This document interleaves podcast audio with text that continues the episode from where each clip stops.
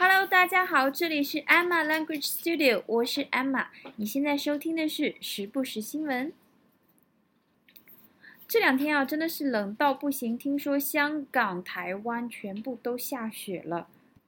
呃，重庆的朋友们甚至很珍惜车盖上的雪，都舍不得扔掉，所以就堆成了小小的雪人放在车顶上，看起来超级可爱的。不过这样是有安全隐患的。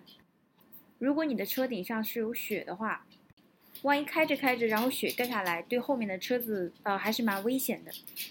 所以车子清扫干净以后再开出去会比较好。好，废话不多说啊，我们直接进入新闻的主题。今天呢，我们也要讲跟冷有关的话题啊。既然冷嘛，我们就冷到一个极致好了。啊，虽然朋友圈里都疯狂在刷说零下十几度的温度，可是。看到这种消息，东北的朋友们估计都笑掉大牙了，对不对？OK，好，我们来看一则新闻啊，依旧是来自 CCTV News。好，泼水成冰，呼伦贝尔的同学们零下四十七点五度，自带炫酷技能。好，在讲这个新闻之前呢，我要说一下，就是它这个应该是有一个拼写错误的，呼伦贝尔不是这么拼的，呼伦贝尔它是 H U L U N B U I R。呃，可能是小编的手误，上面多打了一个 i，多打了一个 i，一会儿我会再呃标识出来。我们来看一下新闻的正文。Residents of Ulaanbaatar in Mongolia are having fun turning boiling water into freezing vapor by simply throwing it into the air as the temperature there plummeted to 47.5 degrees Celsius below zero. 如果你有微博账号，一定要打开 CCTV News 的微博来看一下它的动图，呃，看起来真的非常的酷炫。杯子里面一杯热水甩出去就成了冰溜溜。短短一则新闻，有许多非常好的单词。好，首先我们来看第一个单词 resident，resident。resident 是一个名词，它的意思就是居民。比如说美国的居民。就可以说是 a resident of the United States，很简单的一个名词。我们来造一个句子啊，嗯，当地居民和警察之间有过冲突。有，我们还是用 there be 句型啊。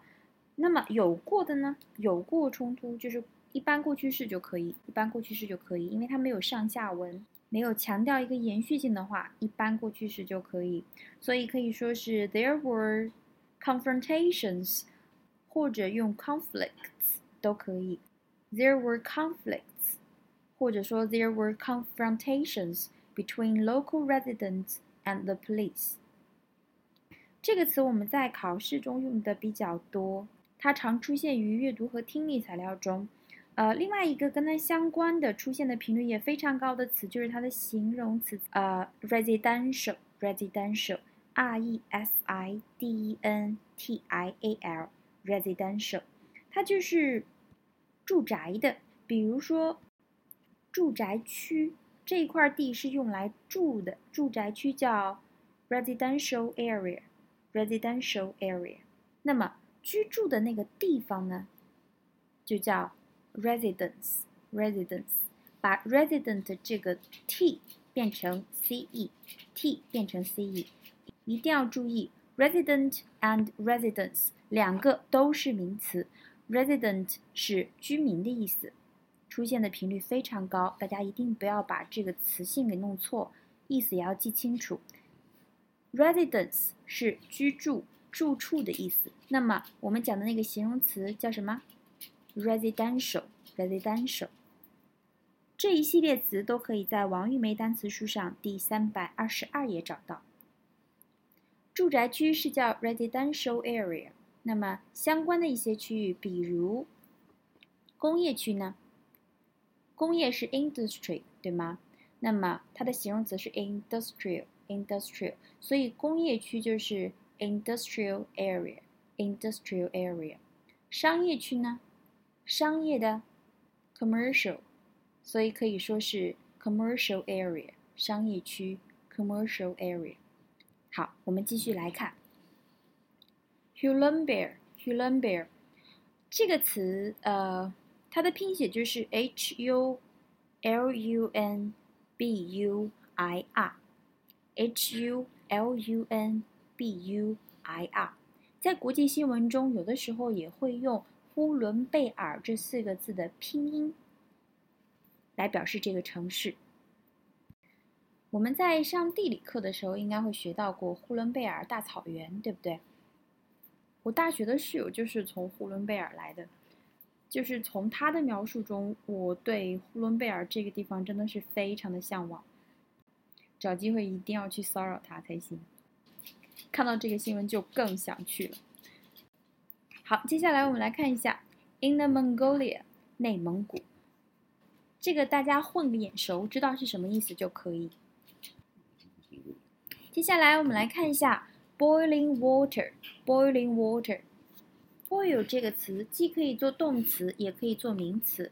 那么我们在平时日常生活中用的最多的是它的动词的形式，意思就是煮沸、烧开。比如说水烧开了，就是 the water is boiling，the water is boiling。或者它可以说是用沸水去煮某些东西，比如说煮鸡蛋，就可以说是 boil eggs。在这里，你可以把 boiling 这个词当做一个形容词来理解，它就是很热的、炙热的。比如新闻中的这个 boiling water 就是指沸水嘛，对不对？你形容很热的一天，也可以用 a boiling hot day。因为天气、空气就像是煮沸腾了一样这么热。讲到 boiling，就一定要让大家记住一个词组，沸点叫 boiling point。boiling point 这组词在考试中经常出现，你可以在王玉梅单词书第四十七页上找到它。好，接下来，它把沸水扔到空中以后变成什么呢？Freezing vapor, freezing vapor. Freeze 这个词，f r e e z e。首先要注意它的过去式和过去分词。它的过去式是 froze, f r o z e。它的过去分词是 frozen, f r o z e n。前段时间有一个比较火的卡通电影，不是叫《冰雪奇缘》吗？电影的名字就叫做 Frozen。就是这个冰冻住了的那个感觉，这是一个比较基础的动词。如果大家不确定它的用法的话，自己去翻一下字典。我想讲的就是说，它有一个意思，就是说不要动，停住。比如一个警察在呃追一个逃犯的时候，就会在后面喊叫站住，别动，别跑，对不对？那么在英文中就最常出现的就是 freeze。freeze 就是站住的意思。我们把重点放在后面这个词上，vapor。vapor 是一个名词，它就是水汽、水蒸气，有一点点像 steam 那个感觉。这个词在英式英语中的拼写是 v a p o u r，而在美式中少了那个 u，就是 v a p o r。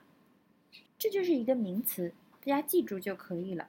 那么在考试中，我们经常遇到的形式是它的动词形式，叫 vaporize。vaporize 就是气化、蒸发。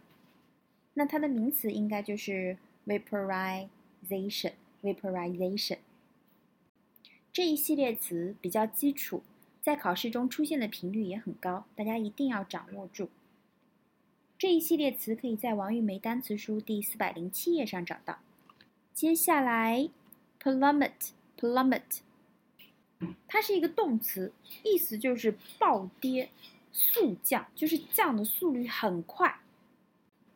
这个单词对于考雅思的考生非常重要，因为你在小作文中经常会有要描述上升和下降的趋势。大家最常用的一般都是 increase 和 decrease 这组词，对不对？那么上升的速度很快，就可以用 soar 这个词，s o a r 就是激增的意思。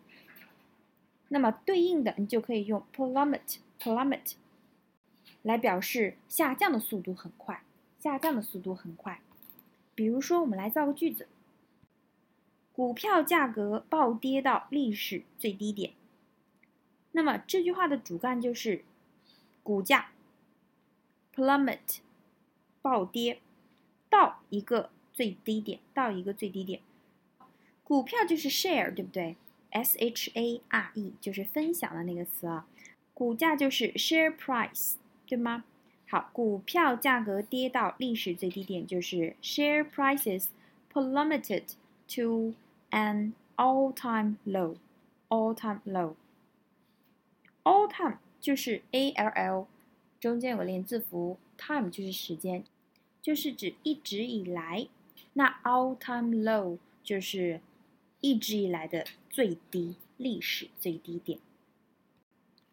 好，今天的新闻就到这里喽。如果你喜欢我的节目，请帮我点赞和转发，让更多的人看到。另外，想要了解更多精彩的内容，请关注我的微博“艾玛语言工作室”。谢谢大家，我们下期再见喽，拜拜。